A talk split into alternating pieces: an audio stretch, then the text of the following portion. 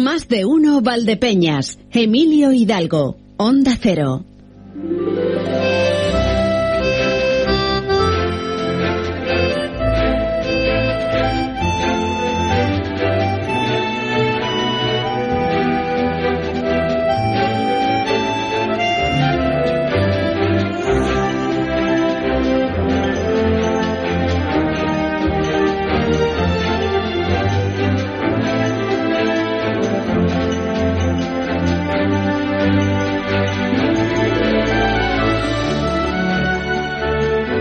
Comenzamos una nueva semana en este 10 de febrero. Comenzamos la semana de más de uno Valdepeñas. Y, y voy a ver si, si aclaro una cosa que nunca he aclarado en radio, pero que, que hoy me parece muy pertinente aclarar. Y voy a empezar por, por el principio le puedo dar a esto.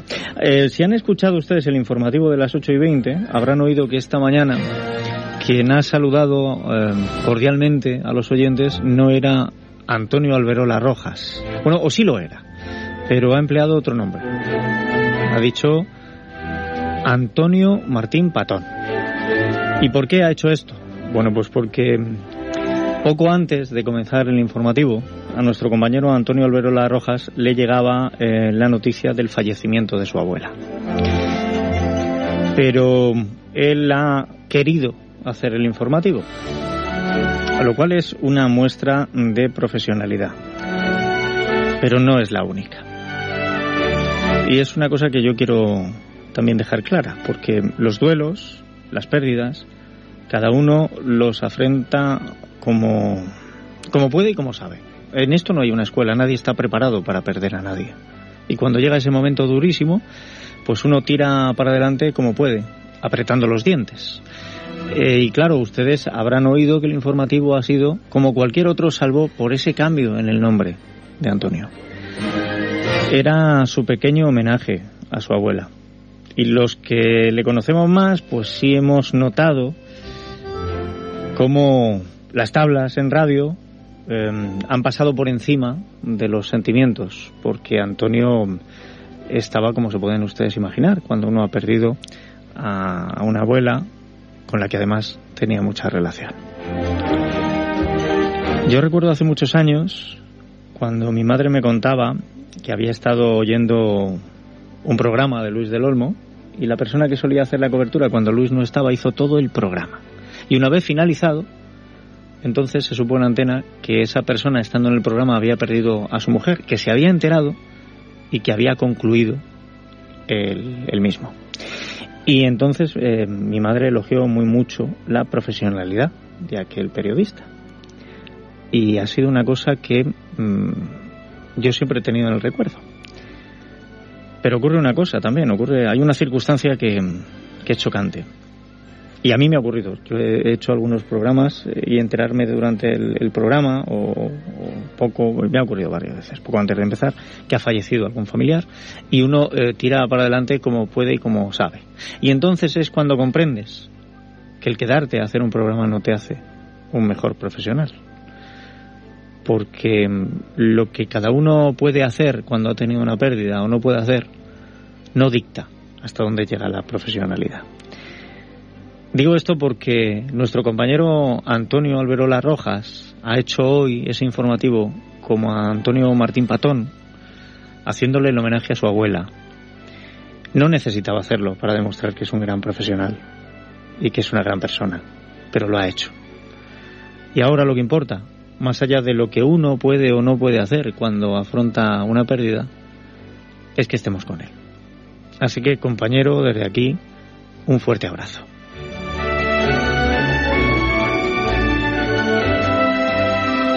Esta es la mañana de la radio, una mañana además que nos ha golpeado también, bueno, nos golpeaba desde ayer, porque ayer fallecía eh, David Gistau eh, con 48 años.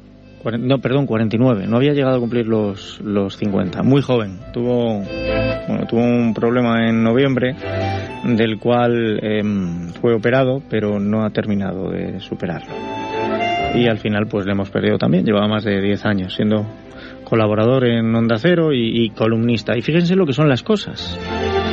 Se va un columnista por un lado y viene otro por otro, porque eh, Gustavo hacía, la, hacía columna en, La Razón y esta mañana también nos hemos enterado de que a nuestro compañero eh, Javier Ruiz, que va a seguir en la radio, él no se va, pero le dan una columna en el diario La Razón.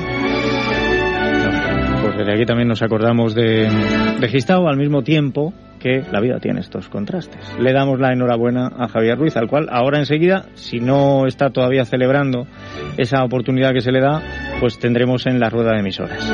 Y aparte de esto, ¿qué más les cuento yo? Pues que hoy tenemos que hablar de un ciclo de conferencias que va a empezar a partir del jueves en la UNED de Valdepeñas. Bueno, digo en la UNED. Va a comenzar, esto es un, convenio, una relación que ha establecido la Asociación Cultural Orisos con la UNED y la UNED con la Asociación Cultural Orisos. Y van a comenzar este jueves, como digo, con las conferencias, pero no van a comenzar en porque me parece que esta primera no la dan. El resto creo que sí, pero esta primera creo que no se da en, en la UNED. Ahora lo sabremos porque tenemos que hablar con Palmira Peláez, que es la presidenta de Orisos. Y también vamos a hablar en este programa de deporte. Ya sé que el fútbol sala sigue teniendo pues ese lapso de descanso, pero el fútbol continúa. Y tenemos un equipo en primera autonómica que lo está haciendo muy bien, muy bien, tanto como para seguir líder teniendo 10 eh, puntos por debajo al segundo clasificado, está acariciando esa posibilidad de llegar a, a dar el ascenso a primera autonómica preferente. Y al mismo tiempo, dentro del mismo club, que es el Club Deportivo Elemental Fútbol Base Valdepeñas, tenemos también un equipo juvenil que este está luchando por salvarse. De momento va bien. Hace dos fines de semana se vinieron con victoria, este fin de semana han empatado, ahora lo importante es puntuar. Bueno, pues vamos a ver si podemos hablar de ellos también con el presidente del club, con Benjamín Roldán. Tendremos, como no, los días con Victoria Camacho, que además me parece que hoy va a venir acompañada. Creo que ya vuelve nuestra merche, o sea que estará aquí Yolanda Pérez y no sé si vendrá alguien más porque saben que poco a poco hemos ido sumando personajes. Tenemos Matilda, creo que Blanca va a tener eh, voz, ya, voz fija dentro de poco.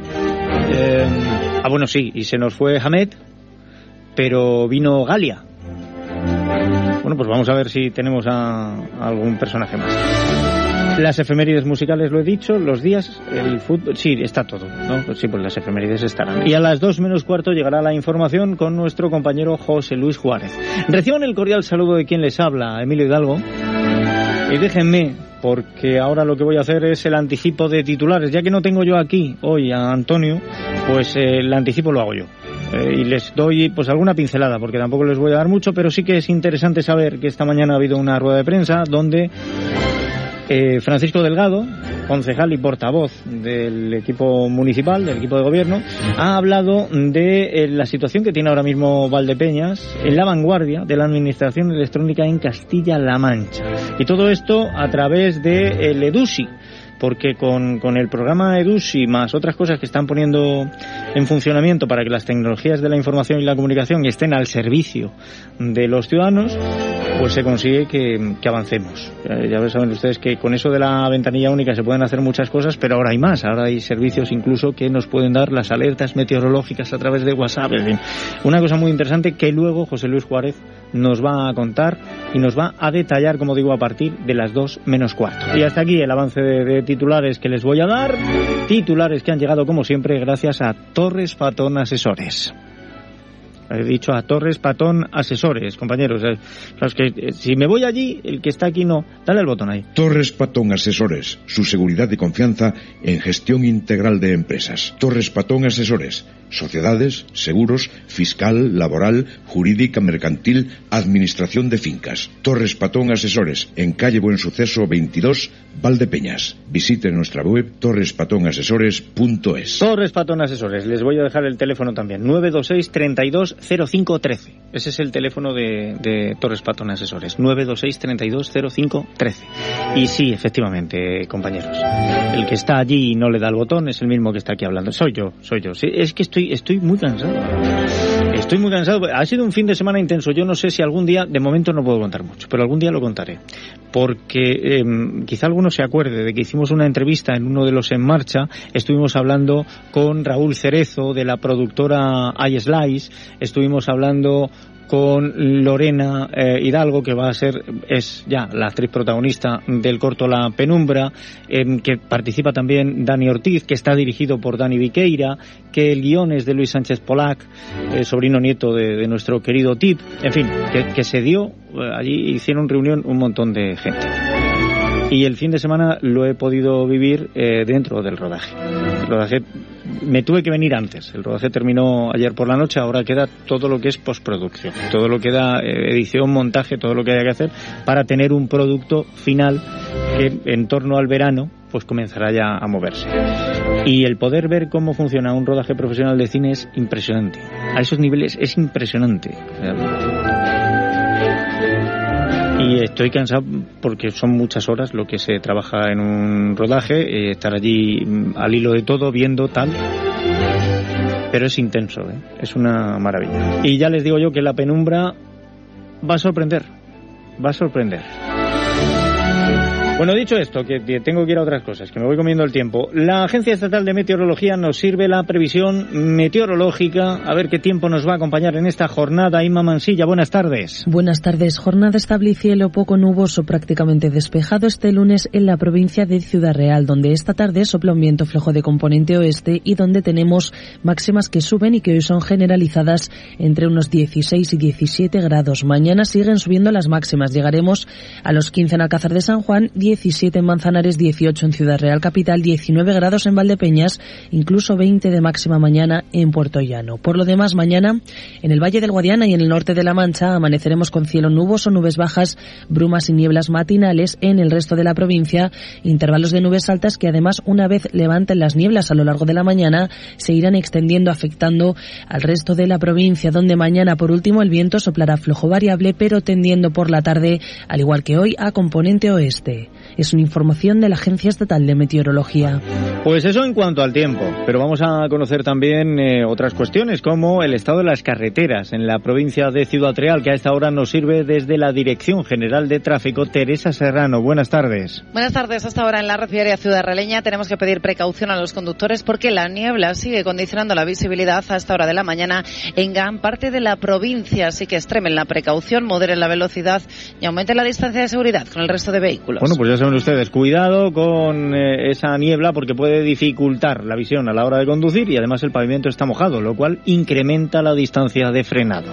Y hacemos un repaso rápido también por las emisoras de la provincia para saber qué dicta la actualidad de este lunes 10 de febrero y a ver si tenemos también a Javier Ruiz que nos haga un anticipo de la información regional que llegará a las 2 y 20. Saludos compañeros, ¿qué tal? ¿Qué tal compañeros? Saludos desde más de uno Ciudad Real. Feliz comienzo de semana. Al final no pudo ser, ya sabéis que Dolor y Gloria, la película con la que el cineasta calzadeño Pedro Almodóvar optaba a los Oscar, no ha conseguido alzarse con la estatuilla en la gala que se celebraba esta madrugada.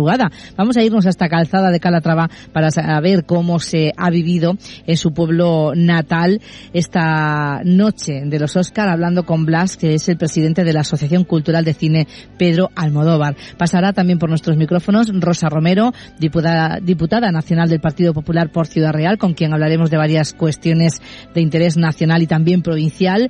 Balance el que haremos también hoy del proceso de mentorización llevado a cabo durante 2019 entre el Instituto Municipal de Promoción Económica y Empleo y APROFEM.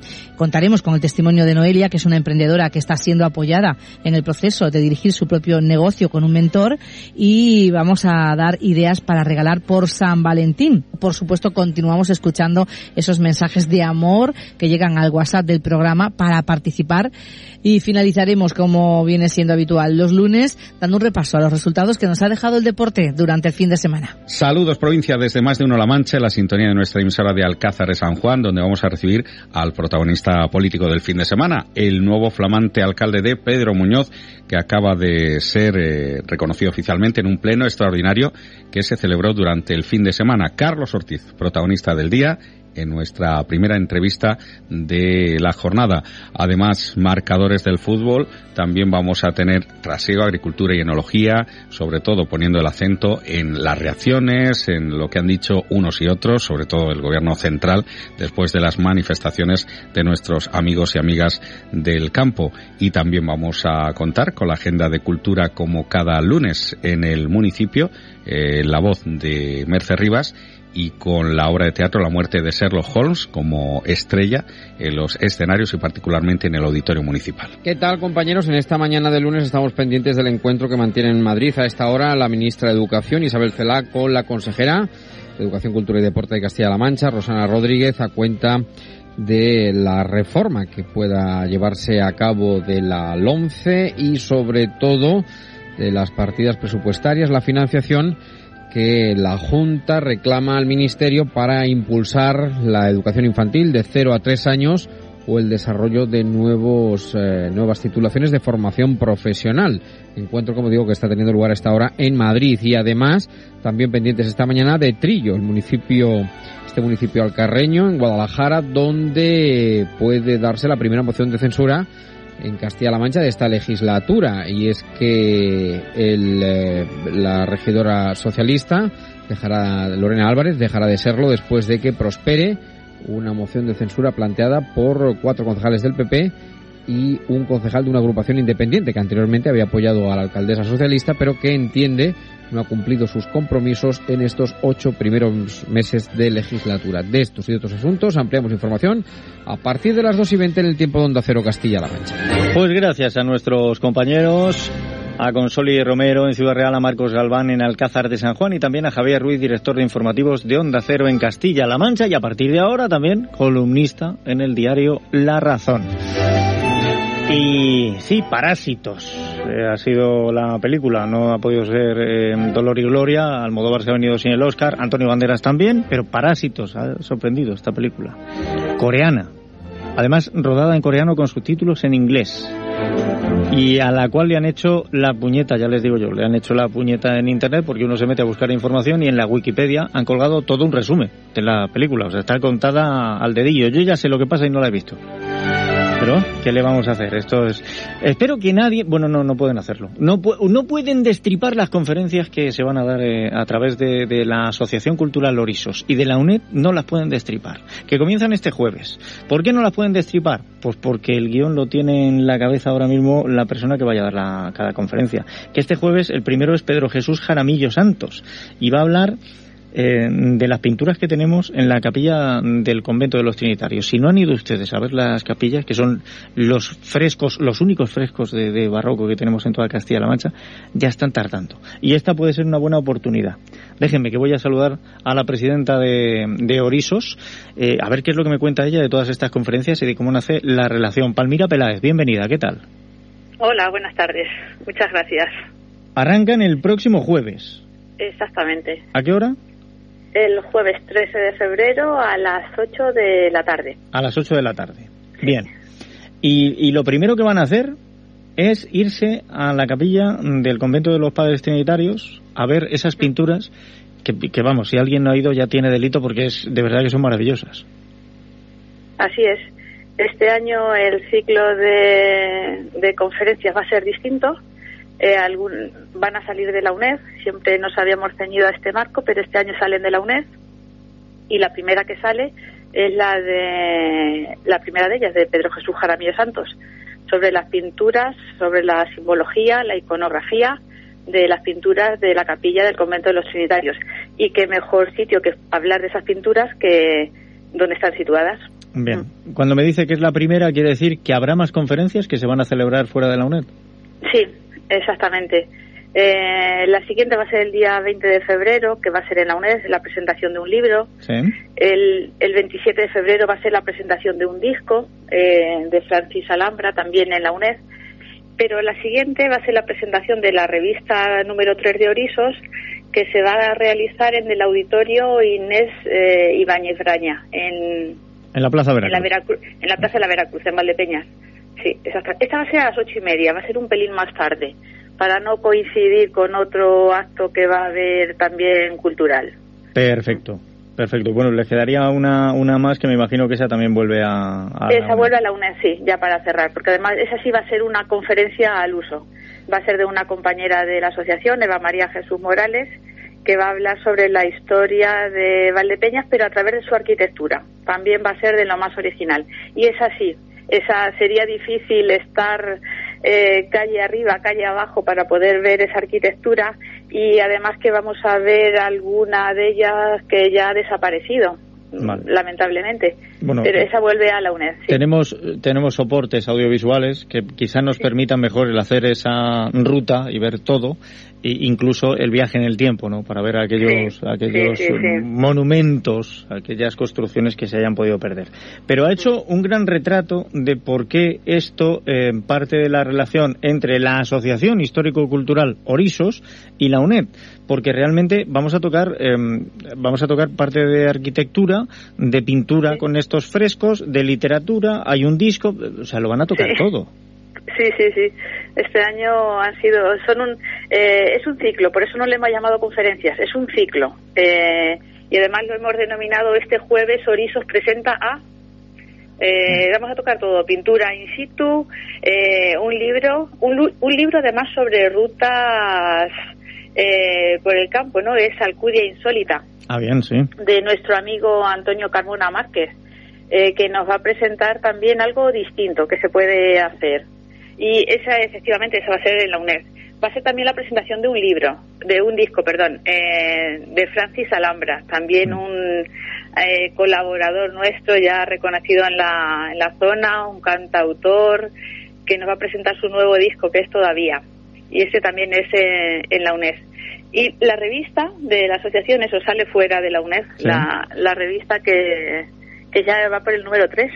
Esto nos da eh, posibilidades de distintas cuestiones, aunque también, bueno, eh, por un lado te da y por otro te quita, es así, ¿no? Cuando se hacen las conferencias en, la UNED, todo lo que se hace en la UNED hace ya tiempo que estamos acostumbrados a que uno lo puede vivir presencial o lo puede vivir a través del portal de la UNED porque se hace también vía streaming.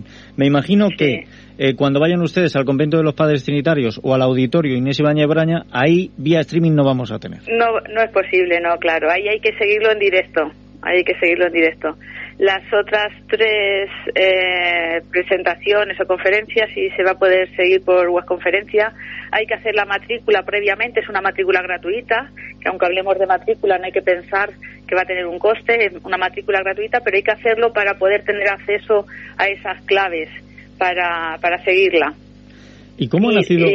No, no, no, continúa, continúa. No, no eso, que se va a poder seguir. Imaginamos que además se seguirá, igual que ciclos anteriores, a través de cualquier parte del mundo. Ya no decimos de España siquiera, de cualquier parte del mundo. Se pueden seguir, como de hecho se han seguido otras. Sí, mm. Eh, además mm, es llamativo esto de las nuevas tecnologías, eh, porque uno muchas veces no es consciente, pero yo que este mismo programa eh, lo, lo, emitimos en directo a través de la web de Onda Cero, pero también lo emito yo en mi web y, mm. subimos los podcasts, claro, yo la web de Onda Cero yo no puedo mirar quién se conecta. No, yo no soy buen webmaster ahí, pero soy webmaster de la mía, y yo lo miro. Y yo veo luego conexiones desde Alemania, Bélgica, Estados Unidos, Japón, y dices, oye, pues, pues hay gente que tiene la inquietud de, sentir de su tierra, aunque esté muy lejos.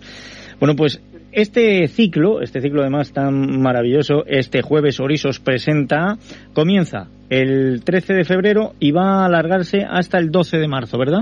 Sí, exactamente, esos cinco jueves consecutivos. ¿Y cómo nace esta relación entre Orisos, UNED, bueno, y Concejalía de, Cultura, porque si van a estar en los Trinitarios y en el auditorio, mm, también han, implicado a la Concejalía. ¿Cómo nace esta relación? Sí. Pues, a ver, la mayoría de los socios de Orisos estamos vinculados a la UNED.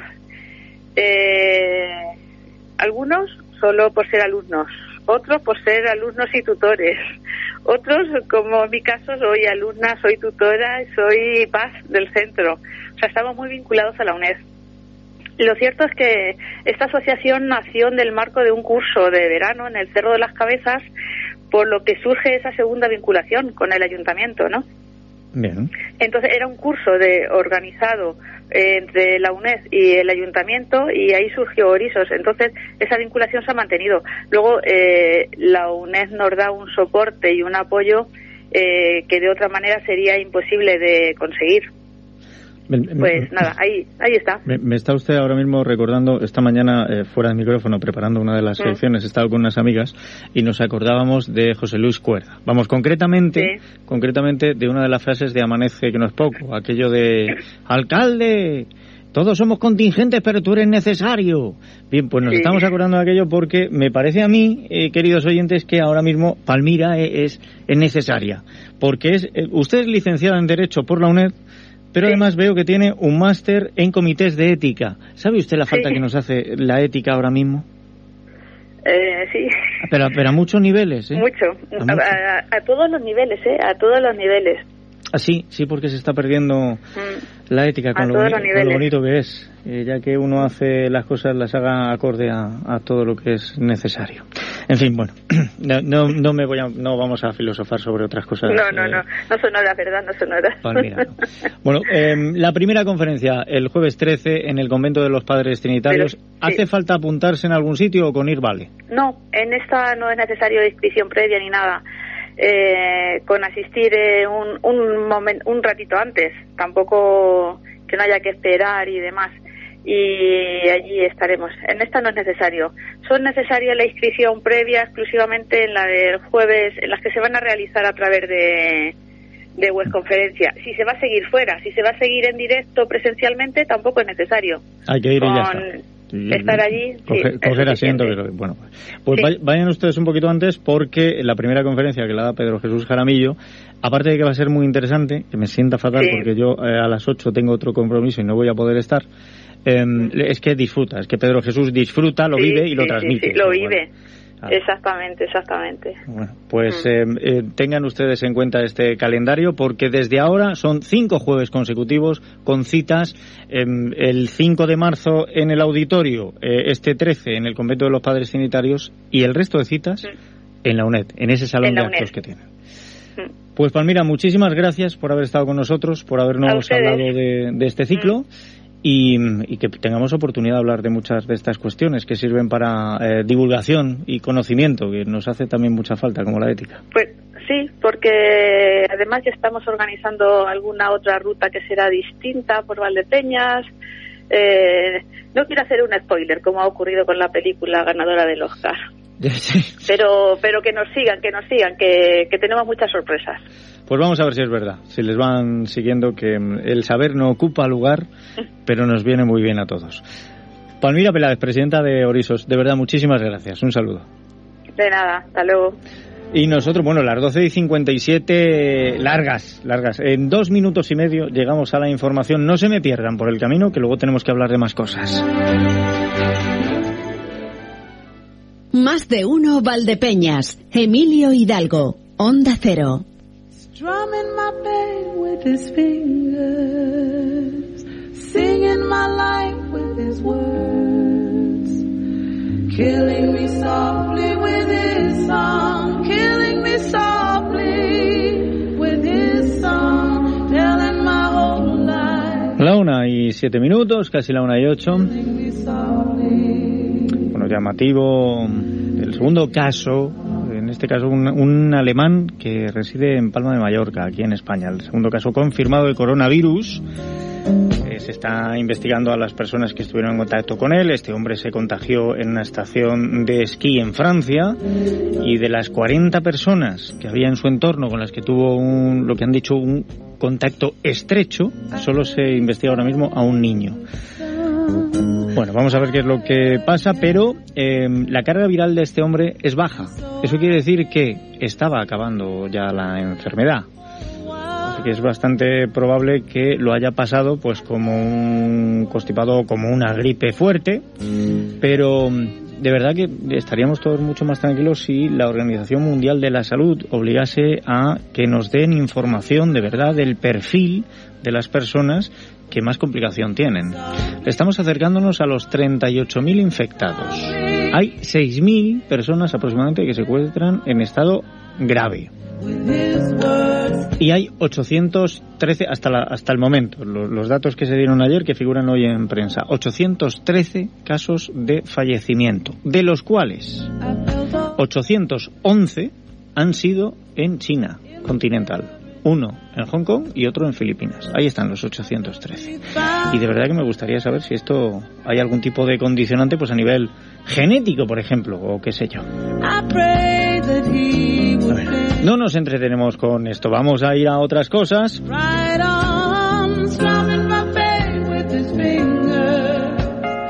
Arrancamos este momento de efemérides en un día que podía ser redondo, si es por número, porque hoy es 10 de febrero, pero solo por eso, porque las noticias pues eh, no han sido buenas esta mañana. Emérito Fernández, bienvenido, ¿qué tal? Hola, buenos días. Y pues mira, sí, un día bastante aciago. Pues sí, sí, por el, fallecimiento de, de, Prado Martín, la abuela de nuestro querido Antonio Albero Rojas, nos ha sorprendido esta mañana. Bueno, y también de, David Guizao, que llevaba más de una década siendo colaborador de esta casa. ¿Qué le vamos a hacer? Esto, la vida viene así. Nada, acompañarnos en el sentimiento y desearles lo mejor. Por supuesto que sí, no podía ser de otra manera. Y dicho esto, en este 10 de febrero, ¿qué es lo que nos traes? Pues eh, hoy es Santa Sotera, que nació en Roma y a juzgar por su nombre, no eh, que no es latino, porque sus padres eran libertos o hijos de libertos griegos, muy estimados como preceptores y pedagogos de las grandes familias. Vino al mundo Sotera a finales del siglo III, por lo que le tocó vivir una de las persecuciones marturas contra los cristianos, a quienes consideraba el emperador Diocleciano los mayores responsables de la descomposición del imperio. Hasta tal punto eh, recrudeció en Roma la persecución que los padres de Sotera decidieron enviarla a Palamos, un pueblecito de la costa mediterránea cerca de Gerona, convencido de que allí pasaría más inadvertida. Pero hasta allí la persiguió el edicto del emperador. Los soldados la descubrieron y la detuvieron acusándola de que practicaba ritos y cultos contrarios al interés del imperio. Conducida ante el pretor daciano, eh, este quiso obligarla a sacrificar eh, a los ídolos. Como se negase Sotera, quiso convencerle, convencerla a bofetadas, pero cuanto más arreciaban esta, mayor era la firmeza de la santa, por lo que acabó entregándola al verdugo para que la degollara. Ocurrió su martirio el 10 de febrero del 304. Vale, pues eh, vamos a felicitar a Sotera, que es eh, la única santa que te dice ya claramente en su nombre que no está casada. Felicidades a, Sotera y algún Sotero si lo hay. Eh, y luego hay más nombres en el santoral. Pues sí, tenemos a Amancio, Austreberta, Bruno, Escolástica, Guillermo, Ireneo, Jacinto, Nustria, Protadio, Silvano, Troyano y Zótimo. Me parece que has dicho más palabrotas y nombres. ¿Verdad que sí? No lo sé. hoy ha sido muy sonoro, cuanto menos el, santoral, ¿eh? Sí. Vale, pues oye, felicidades a todos ellos. Y refranero, a ver, déjame que mire. Sí, refranero tenemos que tener. Sí, nos dice que por Santa Escolástica poco fuego no basta poco fuego no, o sea, que sí, este año yo creo que no va bien el refrán porque no, no hace tanto frío. Bueno, pero porque no está haciendo lo que tiene que hacer. No el refrán, sino la meteorología, el clima. Claro, el refrán va bien, lo que no va es el tiempo. Bueno, Día Internacional tenemos, y ahora me dice, sí, de la estufa de leña, ya verás. no, hombre, hoy es del Día Mundial de las Legumbres, ah, que es una fecha relativamente reciente. Apenas se estableció como efeméride reconocida en diciembre de 2018 y se celebró por primera vez en 2019 pero en realidad la ONU junto a la FAO, su, organismo, dedicado a la alimentación y agricultura, ha venido promoviendo la importancia de las legumbres desde el año 2016, que fue el año internacional de las legumbres. A partir de entonces los granos como las arvejas, los frijoles, los garbanzos, y las demás leguminosas han empezado a ganar protagonismo en la dieta del mundo. Es importante destacar que las legumbres son todos aquellos cultivos donde el propio el propósito final es la obtención de grano seco, como por ejemplo guisantes, frijoles y arroz, pero se excluyen aquellos cultivos que se cosechan verdes, como los guisantes verdes o judías verdes, ya que estos entran en el ramo de las hortalizas.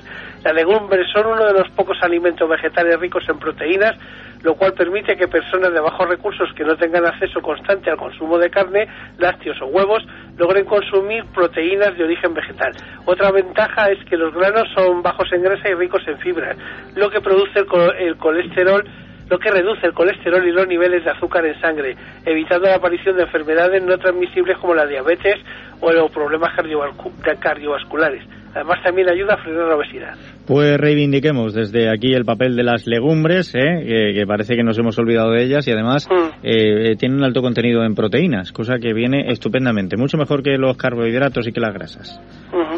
Y tenemos efeméride histórica también. Sí, hoy vamos a hacer un recuerdo muy, bonito. Hoy se, celebra que, bueno, en la temporada eh, 1928-29 de la primera división fue la primera edición de la máxima categoría de sistemas de ligas españolas de fútbol.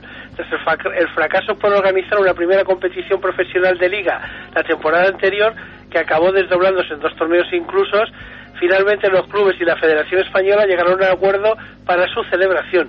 Se disputó el 10 del 10 de febrero al 30 de junio de 1929, comenzando una semana después de que el Real Club Deportivo Español se, se proclamase campeón del Campeonato de España de Copa. El primer campeón de liga fue el Fútbol Club Barcelona, tras decidirse el título en la final del campeonato merced a una derrota del Real Madrid Fútbol Club ante el Athletic Club a la, a la postre decisiva y el triunfo de los catalanes frente a la Real Unión de Irún y frente a las Arenas del Club de Quecho. El primero en la última jornada en el que igualaban a los madrileños y el segundo de un partido aplazado que les permitió salir campeones. No hubo ascensos ni descensos, pues el colista el Real Santander Racing Club venció la, eh, venció la eliminación promoción de, permanencia al campeonato de segunda división al Sevilla Fútbol Club. El primer tanto de la historia de la liga fue obra de Josep Pitus Prat, extremo del Real Club Deportivo Español, durante su encuentro entre el Real Unión un perdón, que concluyó con 3 2 a favor de los españolistas. Alfonso Lasso, jugador del Athletic Club de Madrid, fue el primer jugador en marcar un gol en propia meta en la competición del partido frente a Arenas Club de Guecho. Y en la primera jornada del campeonato, mientras que Jaime Lascano fue el primer jugador que anotó el primer hat-trick al anotar cuatro de los cinco goles de la victoria del Real Madrid frente al Club Deportivo Europa, que situaron a los como el primer líder de la historia de la liga. Perfecto, ha estado la crónica de toda la primera liga. Claro. Muy bien, muy, pero vamos, que con decir que se cumplían años de la primera liga ya íbamos sobrados, ¿sabes? Tampoco. No necesitábamos saber quién tuvo la primera amarilla, la primera pulsión, el primer penalti, la primera falta, la primera lesión. eso como datos curiosos no está mal. efectivamente, pero es que estamos en la efeméride histórica, no en los datos curiosos, ya lo. Venga, a ver, pues ahora cuéntame, no me cuentes todo tampoco desde que nace hasta el momento actual, pero cuéntame de la canción o del cantante o del grupo o de... Sí, pues mira, está sonando Killing Me Softly with His Son en español significa Matándome suavemente con su canción. Es una canción compuesta en el año 71 por Charles Fox, Norman y Norman Gimbel. Y se inspira en el poema de Lori Lieberman, Killing Me Softly with His Blues. Y es que hoy cumple 83 años la pianista y cantante norteamericana Roberta Flack, nacida en Black Mountain, Carolina del Norte, conocida por sus éxitos en los años 70 en solitario y con Donna Hathaway, eh, Hathaway Donny Hathaway, perdón, recibió en, dos años consecutivos, en 1973 y 74, su premio Grammy como mejor disco del año. En 2020 recibió su quinto Grammy, esta vez por toda una carrera artística. Muy bien, pues 83 añazos para Roberta Flack. Vale. Y, está bien que lo, que lo miremos en cifras porque me informan a esta hora que mm, la suerte eh, se ha venido a vivir a Valdepeñas. Vamos, concretamente se ha ido a vivir al estanco que hay en la Avenida de los Estudiantes porque el 27 de diciembre eh, sellaron un boleto de, de, lotería primitiva con casi un millón y medio de euros de premio y creo que hoy tienen ya puesto el cartel porque han repartido casi 196.000 euros. Sonia, bienvenida, ¿qué tal? Hola, buenos días. A ver, ¿cómo se hace esto? No lo sabemos, no sabemos cómo se hace, pero vamos, la suerte está con nosotros. es que en, poco más de un mes han repartido ustedes más del de, millón y medio de euros. Sí, sí, sí. El 27 de diciembre se dieron casi un millón y medio y hoy, bueno, ayer en el Gordo de la Primitiva ha salido casi 196.000 euros. Claro, eh, cinco aciertos. Cinco aciertos. Le ha faltado complementario, si no se hubiera llevado el bote. Vale, eh, oh, es que ya si se llega el bote, claro, entonces... Y que ustedes no identifican, quiero decir, la otra vez no pasó allí alguien a decirle, pues tomar ahí un detallito porque me ha habido... No. no, nada, nada. A ver, como es tanto dinero, pues se van directamente al banco, aquí no tienen por qué pasar. Ya, bueno, ¿qué le vamos a hacer? Fíjate, yo, yo que estuve viviendo allí en la Yenga y encima cuando yo era fumador que pasaba allá al estanco y no... Ay, no tuve yo. Bueno, pues nada. Eh, Sonia, a seguir repartiendo repartiendo premios. Eso es, a ver si es verdad. Gracias de verdad. Enhorabuena. gracias, hasta luego. Hasta luego. Pues ya ven ustedes, ¿eh? qué cosa tan sencilla, qué manera tan tan oh, de alegrarle el día a alguien. Tú llegas, echas tu, tu boleto de lotería, lo, sellas, que es como lo decimos, lo sellas. En realidad, bueno, lo, rellenas o, telemáticamente o ya como vaya eso, es que juego poco yo la lotería primitiva. El gordo de la primitiva, bueno, pues 195.873 euros. Oh. Ay. Bueno, pues una buena noticia que hemos podido dar. A ver si lo, lo recogemos también para el tiempo de la información. La una y 19 minutos. Déjenme un instante, que quiero yo enseguida estar hablando de fútbol.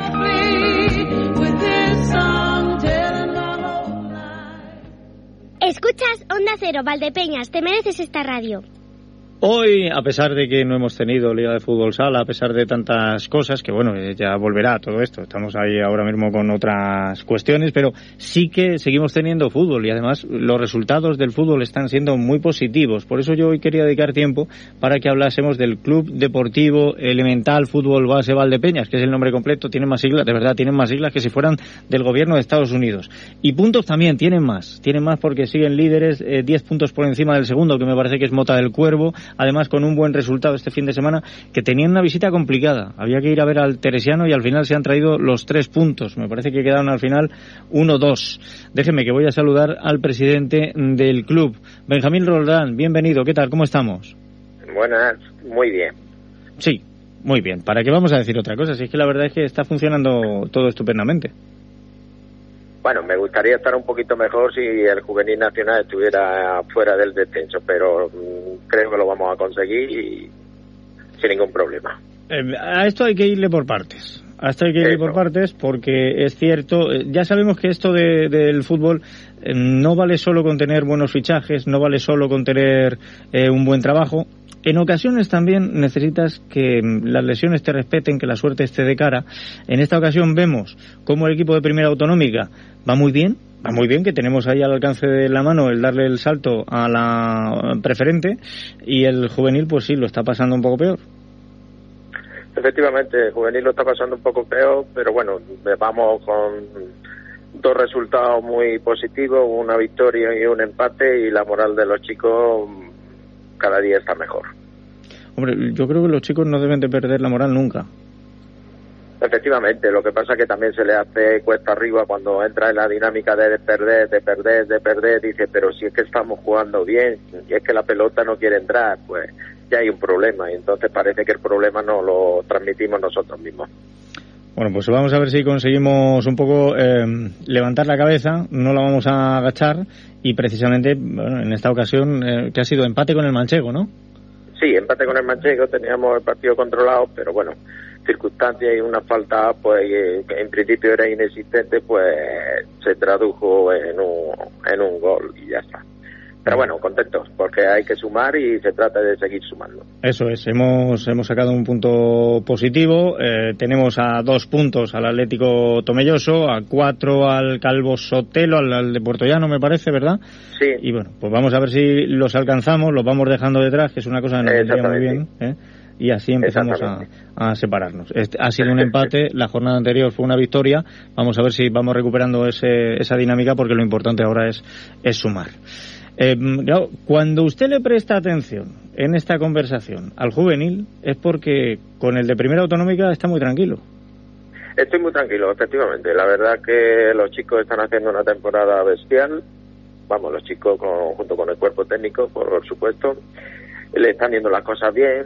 Donde campos que antes jugábamos quizás mejor o quizás teníamos más ocasiones, nos veníamos con una derrota y ahora, sin embargo, pues esto es lo contrario. No sé si es que la suerte del líder tiene que influir también porque jueguen más o jueguen menos, la dinámica es muy buena. Bien, nos quedan, eh, me parece son 10 jornadas, ¿verdad? ¿Verdad? 10 jornadas. Llevamos un colchón, eh, tendríamos que caer en cuatro partidos para que nos pudieran echar mano, porque el segundo está está a 10 puntos, con lo cual estos son eh, tres derrotas tuyas, tres victorias suyas y todavía tienes que empatar otro para que te puedan echar mano. Con lo cual, ahora mismo mucha seguridad. Es que, de hecho, si uno mira las gráficas, el único equipo en toda la primera autonómica que ha conseguido, em, eh, bueno, en toda la primera autonómica, grupo 2, pues no mira el resto de grupos, pero que ha conseguido que las cinco últimas jornadas se cuenten por victorias, es el Valdepeñas. Efectivamente. Además, tenemos enfrentamientos con, directos con el segundo y el tercero que, bueno, mm, quitando herencia que tenemos que ir la el fin de semana que viene, este no el siguiente, los demás partidos de los que vienen por detrás se juegan en casa. Y en casa ahora mismo es inexpugnable el Valdepeña.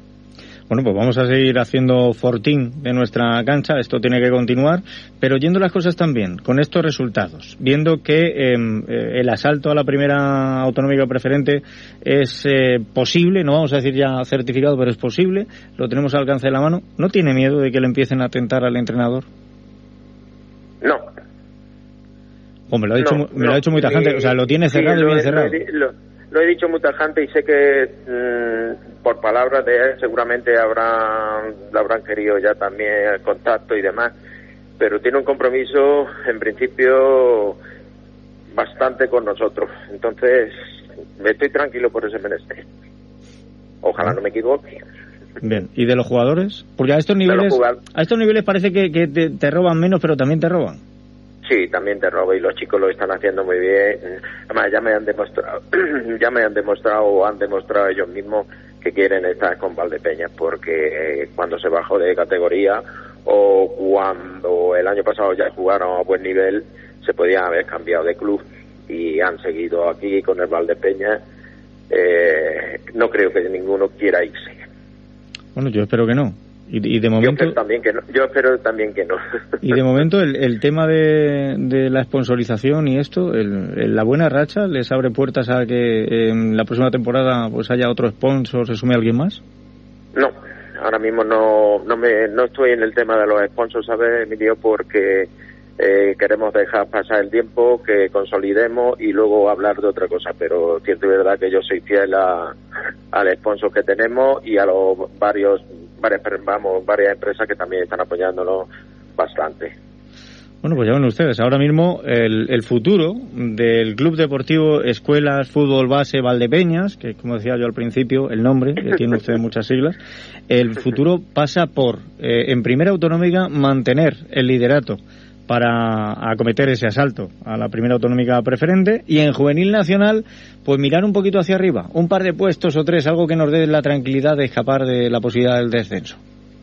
La verdad que sí, la verdad que darnos un respiro el juvenil nacional nos haría un mundo, porque bueno, la consolidación del primera autonómica es un hecho, una realidad creo que no va, no va a haber problemas, pero el juvenil nacional sí, cierto y verdad que vamos a tener que estar sufriendo pues bastante. Pues espero que no. Espero que ahora, ahora se encadenen eh, dos, tres victorias y veamos esto de otra manera. Ya está, ¿dónde, dónde hay que firmar, Emilio? Dime eh, dónde no, firmo que va. No, no lo sé porque si lo supiera ya había firmado yo por todos, pero, pues pero bueno, luego, lo vamos a vamos a confiar en que sea así, vamos a confiar efectivamente. porque tampoco em, eh, tampoco queda mucho, no sé, pero debemos de andar poco más o menos igual, ¿no? Una, unas 10 jornadas. No, 13. 13, un poquito más. Queda un poquito más. sí, un poquito más. Ahí tenemos más capacidad de, reacción. Bueno, claro, es que eh, estaba yo pensando en Autonómica, en, en, el grupo 2 tienen ustedes 16 equipos y aquí son 18. Efectivamente. Y, entonces ahí tenemos la, la diferencia. la diferencia. Pues vamos a ver qué es lo que ocurre. Por cierto, el próximo rival que tiene el Juvenil Nacional. Cuenca. Casi nada, Emilio, por eso te he dicho dónde hay que firmar. el segundo. por arriba. Ya, sí, no, no. Sí, sí, Cuenca eh, no es un rival muy asequible. Bueno, pero eh, esta jornada ha perdido. Esta jornada... Y, la y la semana que viene también a perder. Pues eso, pues si ya encadena dos victorias, el favor que nos hace. Eh, efectivamente. Encadenamos, encadene él dos derrotas y nosotros dos resultados positivos, o tres, o cuatro, o los que tengan que venir. Si yo lo que quiero es que, vayamos salvando la categoría. Mm, que se fijen los chavales en el ejemplo que ha dado el Viñalbali. Que al final la pasada temporada peleó hasta el último instante para mantener la categoría y ahora está que lo mismo nos da una sorpresa y termina peleando por el campeonato. Y por la copa. Y por la copa, bueno. ya, ya, hasta aquí el soñar, hasta aquí el soñar y volvemos a la realidad. Benjamín Roldán, muchísimas gracias por haber estado con nosotros y seguiremos pendientes, aunque no hablamos todo lo que nos gustaría, pero seguiremos pendientes de lo que pasa con el equipo. Muchas gracias a vosotros y siempre tenéis el teléfono abierto. Pues ya lo saben ustedes, que cualquier cosa, aquí en la radio estamos para servir. Venga, gracias, un saludo. Un saludo. El vino fue un cómplice para toda aquella fiesta de palabras. ¿Listo? ¿El vino fue un cómplice de qué? Ah, vale. Me, me, he, me he despistado completamente, de verdad como estoy. Segunda efeméride en este día? ¿Qué has traído? Pues traigo Menta y Limón, que es una canción compuesta por el cantautor argentino Roque Nervaja. Fue el sencillo perteneciente a su álbum Un amante de cartón, grabado y editado en el año 81. Y es que cumple 69 años el guitarrista y cantautor argentino Roque Nervaja, nacido en Córdoba, conocido tanto en su país de nacimiento como en España, donde obtuvo gran popularidad durante la década de 1980, en la que publicó media docena de álbumes con grandes canciones como Este Mente y Limón y Yo quería, yo quería ser mayor y Santa Lucía. Esta última sería un enorme éxito en versión de Miguel Ríos, lo que hizo, lo que la hizo merecedora de ser elegida una de las 100 mejores canciones españolas por la Sociedad de Autores. Y Narvaja fue elegido en el 80 el mejor compositor de España. Muy bien, no podrán decir que ni pincha ni corta porque es Narvaja.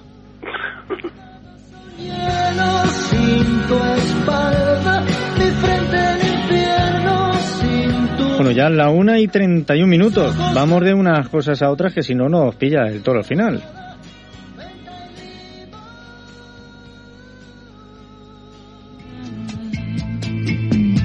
Los días que pasan, las luces los días que pasan y hay que ver cómo pasan, si es que duran pellizcos, duran pellizcos nada más. Victoria Camacho, Yolanda Pérez, Fisa Motora, bienvenidas, ¿qué tal? buenas, muy bien. Buenas, ¿qué tal? ¿Cómo estás? Estoy muy cansado. Pero estoy bien. bueno, pero eso es porque has hecho muchas cosas. No, no, eso es porque tiene un año más. Eh, no, eso es porque no he parado. A mí lo, lo, del año no me, no me preocupa, entre otras cosas porque normalmente me avisan si no se me pasa. Ah, si no se me pasa. Pero, es normal, es normal.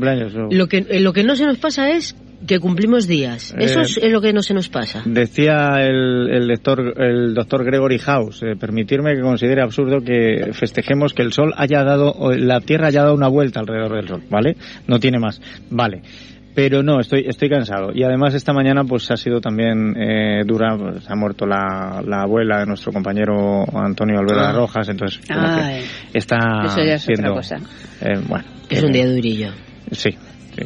bueno, Antonio. Algunas otras cosas, pues eh, Girau también, ¿no? Nos ha dejado David Girau. Sí, lo he leído esta mañana. Está siendo un día día bueno, poco simpático. Vamos a ver si le ponemos aquí una nota de color, algo distinto. Vamos a ir a ello. Pues venga. Eh, y empezamos ya, ¿verdad? Cuando tú quieras. Pues, pues ya, porque empieza pues, pues ya, pues ya. venga. Desde el principio eligió el lado derecho y ella se quedó con el izquierdo. La cama era extensa como el océano Pacífico, casi siempre blanca, porque blancas eran las sábanas que apaciguaban su insomnio. El blanco le calmaba los nervios, era como un vaso de leche fría en el estómago vacío. Antes de que desapareciera, cada mañana hundía la nariz en su nuca, en la línea perfecta de su espalda estrecha. Aspiraba profundamente. Dejaba que su perfume llegara hasta el tuétano. A las siete y cuarto de la mañana, el lado derecho de la cama era solo un hueco, sin nadie con restos de calor. Entonces, el lado izquierdo, hasta las ocho y media aproximadamente, se convertía en su fondeadero. ¿Y bien?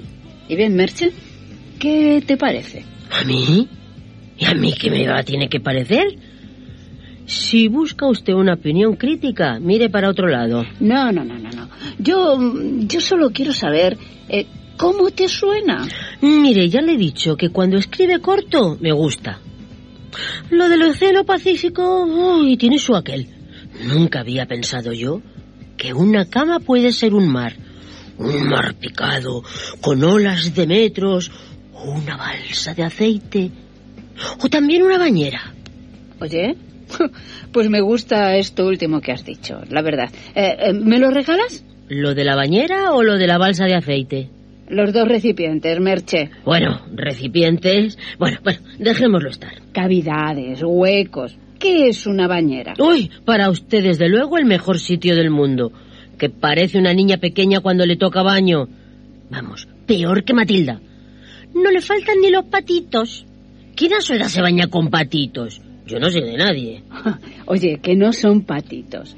Es un koala de goma. Uno de los mejores regalos que me han hecho nunca. Por cierto, ¿y usted que es escritora? ¿Por qué se dice me han hecho un regalo? Se debería decir me han dado un regalo. Mm, bueno, o me han regalado directamente, no sé. Yo imagino que en lo de hacer un regalo hay mm, como una voluntad. Realmente lo que se genera es la voluntad y no el regalo. Madre mía. Ay, ni enferma se puede poner una. Ay, eso tenlo claro, clarísimo. La enfermedad es un proceso de curación. Eso me dijo una vez. Que lo tengo yo aquí apuntado, ¿eh? Me dejó ojiplática. Pero bueno, ¿de qué se ríe? ¿Dónde está la gracia? He pasado una neumonía muy mala. Y mientras por esta casa lo que ha pasado ha sido un huracán. Mira, está todo manga por hombro. Como si una pudiera faltar. Mejor, mejor que no faltes, Merche. Que no falte nadie en la casa grande. Al contrario, tú sabes que yo soy de recibir mucho. Mira, mira ahora Galia. Lleva dos horas colocando la cabaña del jardín, donde estaban los aperos de Hamed. Bueno, ahora la cabaña de Galia. ¿Te das cuenta, Merche? ¿De qué? Hoy no me deja darme cuenta de nada. Va usted de un lado a otro de la conversación sin centrarse. Ay, eso significa que tiene la cabeza igual de llena que la casa. ¿Y de dónde ha salido esto? ¿Y eso? ¿Y esto qué es? Cuidado, cuidado, cuidado que eso no es nuestro. Lo ha traído Galia. Es la cacerola, mm, o algo parecido, donde hacen el borsch. Dígame, ¿lorsch? ¿El kench? Borsch. Sopa de remolacha. Hoy la va a preparar Galia para comer. Pues ya me lo podía haber dicho, ¿eh? Porque mientras yo coloco, hablo y me tomo café con usted, le estoy dando vueltas al tarro para ver qué hago de comer. Pues mira, pues mira, un alivio que se encargue Galia de la cocina. No, sí, por mí sí, mira, una cosa menos. Ay, pues menudo descanso, quitarse un día de la cocina. ¿O esto va a ser ya para siempre? No, mujer, no, hoy. ¿Y porque se ha presentado con la, mm. con la cacerola y la remolacha? Ya. Buenos días, Merche. Ah. Bienvenida. Gracias. Ya te veo con buena salud. Ay, pues sí. Eh, ya voy conociendo. ¿Y tú? ¿Te haces a la casa? Aunque ya veo que sí. Estás dejando la cabaña como los chorros del oro, que ya lo necesitaba, ¿eh? Cada persona tiene un orden y el orden del jardinero no es el orden de la jardinería. Ah. Pues lo mismo le pasa a la cocina, bonita. Así es que lo que necesites me lo preguntas. Mm, que no me gusta nada de irte detrás de nadie ahí diciéndole no. No, tú te pones al lado de mí y aprendes. Mujer, aprender. Mm, yo sé hacer sopa ya de remolacha, no tiene ningún misterio. No creas, todo en la vida tiene un misterio. En Ucrania todo el mundo sabe hacer el auténtico borscht. Anda la jardinera, ¿cuántas leyes tiene? Merche, merche, merche, cierra esa boca. perdona, Galia, es que lo que tengo es que hablo mucho. Oye, ¿cuál es ese misterio? Yo también hablo con los codos. Ay, por los codos, querida, por los codos. Eso, eso. El secreto está en la patata. Es lo primero que hay que meter en el caldo. Los principiantes echan primero la remolacha. Y no, nunca es así. Ah, y otra cosa, para que la remolacha no pierda color brillante, hay que añadirle un poco limón. Ojiplática me he quedado. Ay, Merche. No entiendo aún eso, esa palabra. Pero bueno, ¿de qué se ríe? Lo he dicho bien. He dicho ojiplática y no ojiplástica. Que a mí, cuando se me enseña una cosa, no se me olvida ojos como platos, Galia. Así se le han puesto los ojos a Merche con tu bors. Me río ahora de lo mismo que antes. Cuando aprendes una cosa es que no la sueltas. No, y por supuesto, saber cuesta mucho trabajo. Por cierto, no tanto como le costó a Emilio conocer mi dirección. Usted y yo tenemos que hablar. Vaya, sí tenemos que hablar. Emilio, Emilio, anda, que pronto le has regalado el tuteo, ¿eh? ¿Y yo? ¿Y yo qué? ¿Y yo qué? ¿Y yo qué? Años llevo. Siempre que vuelves a casa, me pillas en la cocina,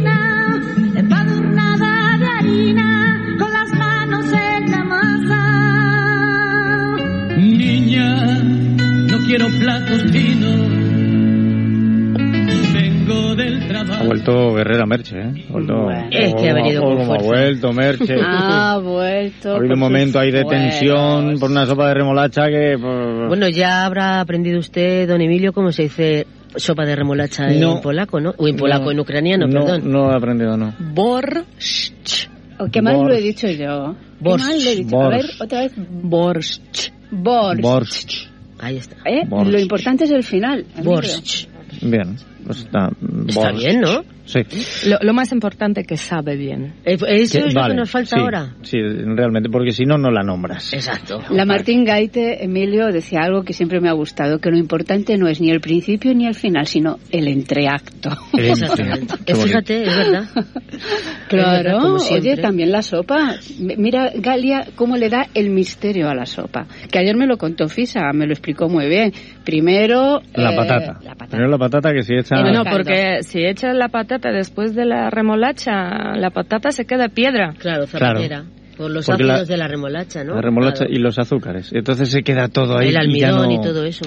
Ya reacciona y ya no empapa, ya no cuece como Ajá. tiene que cocer. Oye, ¿cuánto sabéis de cocina? Con las manos No, en la masa, es- perdona. Esto era de, de Esto- química básica. De química básica. Sí, pero yo Pues no, se no- me daba a mí mal la química, pero no... A mí la básica se me dio un poquito peor. es, lo, es lo que tiene lo básico. Es que yo he sido siempre de mucha altura, a pesar de ser enanita del bosque. Oh, pero bueno, pero ¿cómo venís hoy? ¿Qué os han dado? No sé. No, no, nada. ¿Solo un café? Exactamente, Yo- un yo un café que nos hemos cortado, ¿eh? tomado. Que por cierto, os hemos echado de menos, pero bueno, ¿qué le vamos a hacer? Las A ver, cosas de la hoy, vida. no, hoy no podía ser. Hoy no podía ser. El lunes que viene. bueno, a Fisa no la hemos ni dejado tomar su café. La pobre ha venido ahí. Porque aquí somos cafeteros, ¿eh? Sí. Sí.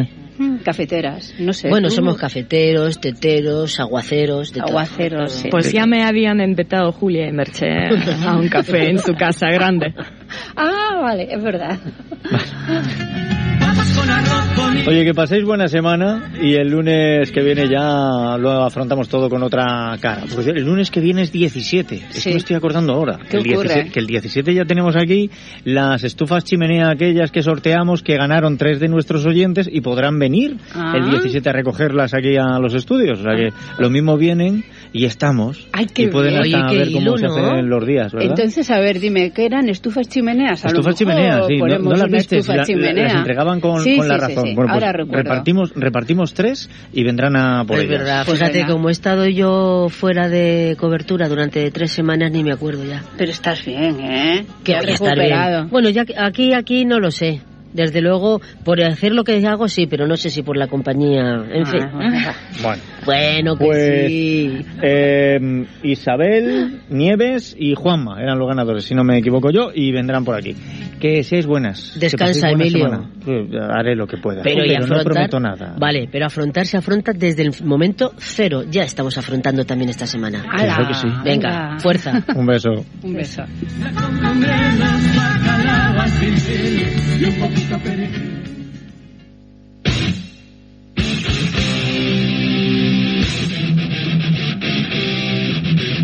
Y para terminar, me imagino que el tema que traes ahora es poleo. Eh, no, poleo no es. Has tenido menta y limón, lo lógico es que sea poleo. No, esto es thrash metal lo que traigo. Es thrash metal. ¿Qué, qué Sí, título es- más feo que quieres que te No, no, el título no, ese es el estilo Al, de al- música. al género, vale, ven, bien. La canción es Master of Puppets. Es en castellano Amo a los títeres. Es la segunda canción del álbum Master of Puppets de la banda de thrash metal estadounidense Metallica, compuesta por los integrantes de la banda, con una letra que hace referencia a las drogas y cómo éstas pueden controlar la vida de una persona adicta. Eh, y es porque el 10 de febrero de 1962 nació en Castro Valley, California, el bajista de thrash metal Cliff Barton, cuyo trabajo más notable en su corta, en su corta carrera fue ser el bajista del influyente grupo Metallica, que es el que escuchamos, desde el año 1983 hasta el día de su muerte a los 24 años en septiembre del 86, cuando salió despedido del autobús que transportaba la banda eh, de Estocolmo a Copenhague tras salirse de la calzada y dar varias vueltas de campana. Considerado uno de los bajistas de metal más influyentes de la historia, comenzó su carrera en bandas como AC Street, Allenos Misfortune y Trauma, antes de, de unirse en 1983 a Metallica. Grabó con ellos sus tres primeros álbumes, King Memal en 1983, Roy the Reed, The Late Scene en 1984 y este Master of Puppets de 1986. Pues muy bonito. Vamos a terminar con el maestro de los títeres este, ¿eh? Que claro, dicho así, suena muy bien. Maestro de los títeres. Sí, sí, aquí tenemos un títere muy conocido. Suena, suena muy bonito, pero claro, si yo te digo que es el que mete la mano por el... Eh, bueno, déjalo. Sí. Sí, sí, claro. Pues. Lástima de verdad de títeres. Que títeres también con hilos, ¿eh? Eh, esos son marionetas. Son marionetas. Los títeres son los que te los enfundas como un guante. Sí. Claro, y el pobre títere está ahí todo recto porque no puede estar de otra manera. Lástima, criatura. Hala, que seas bueno y mañana a ver qué traes.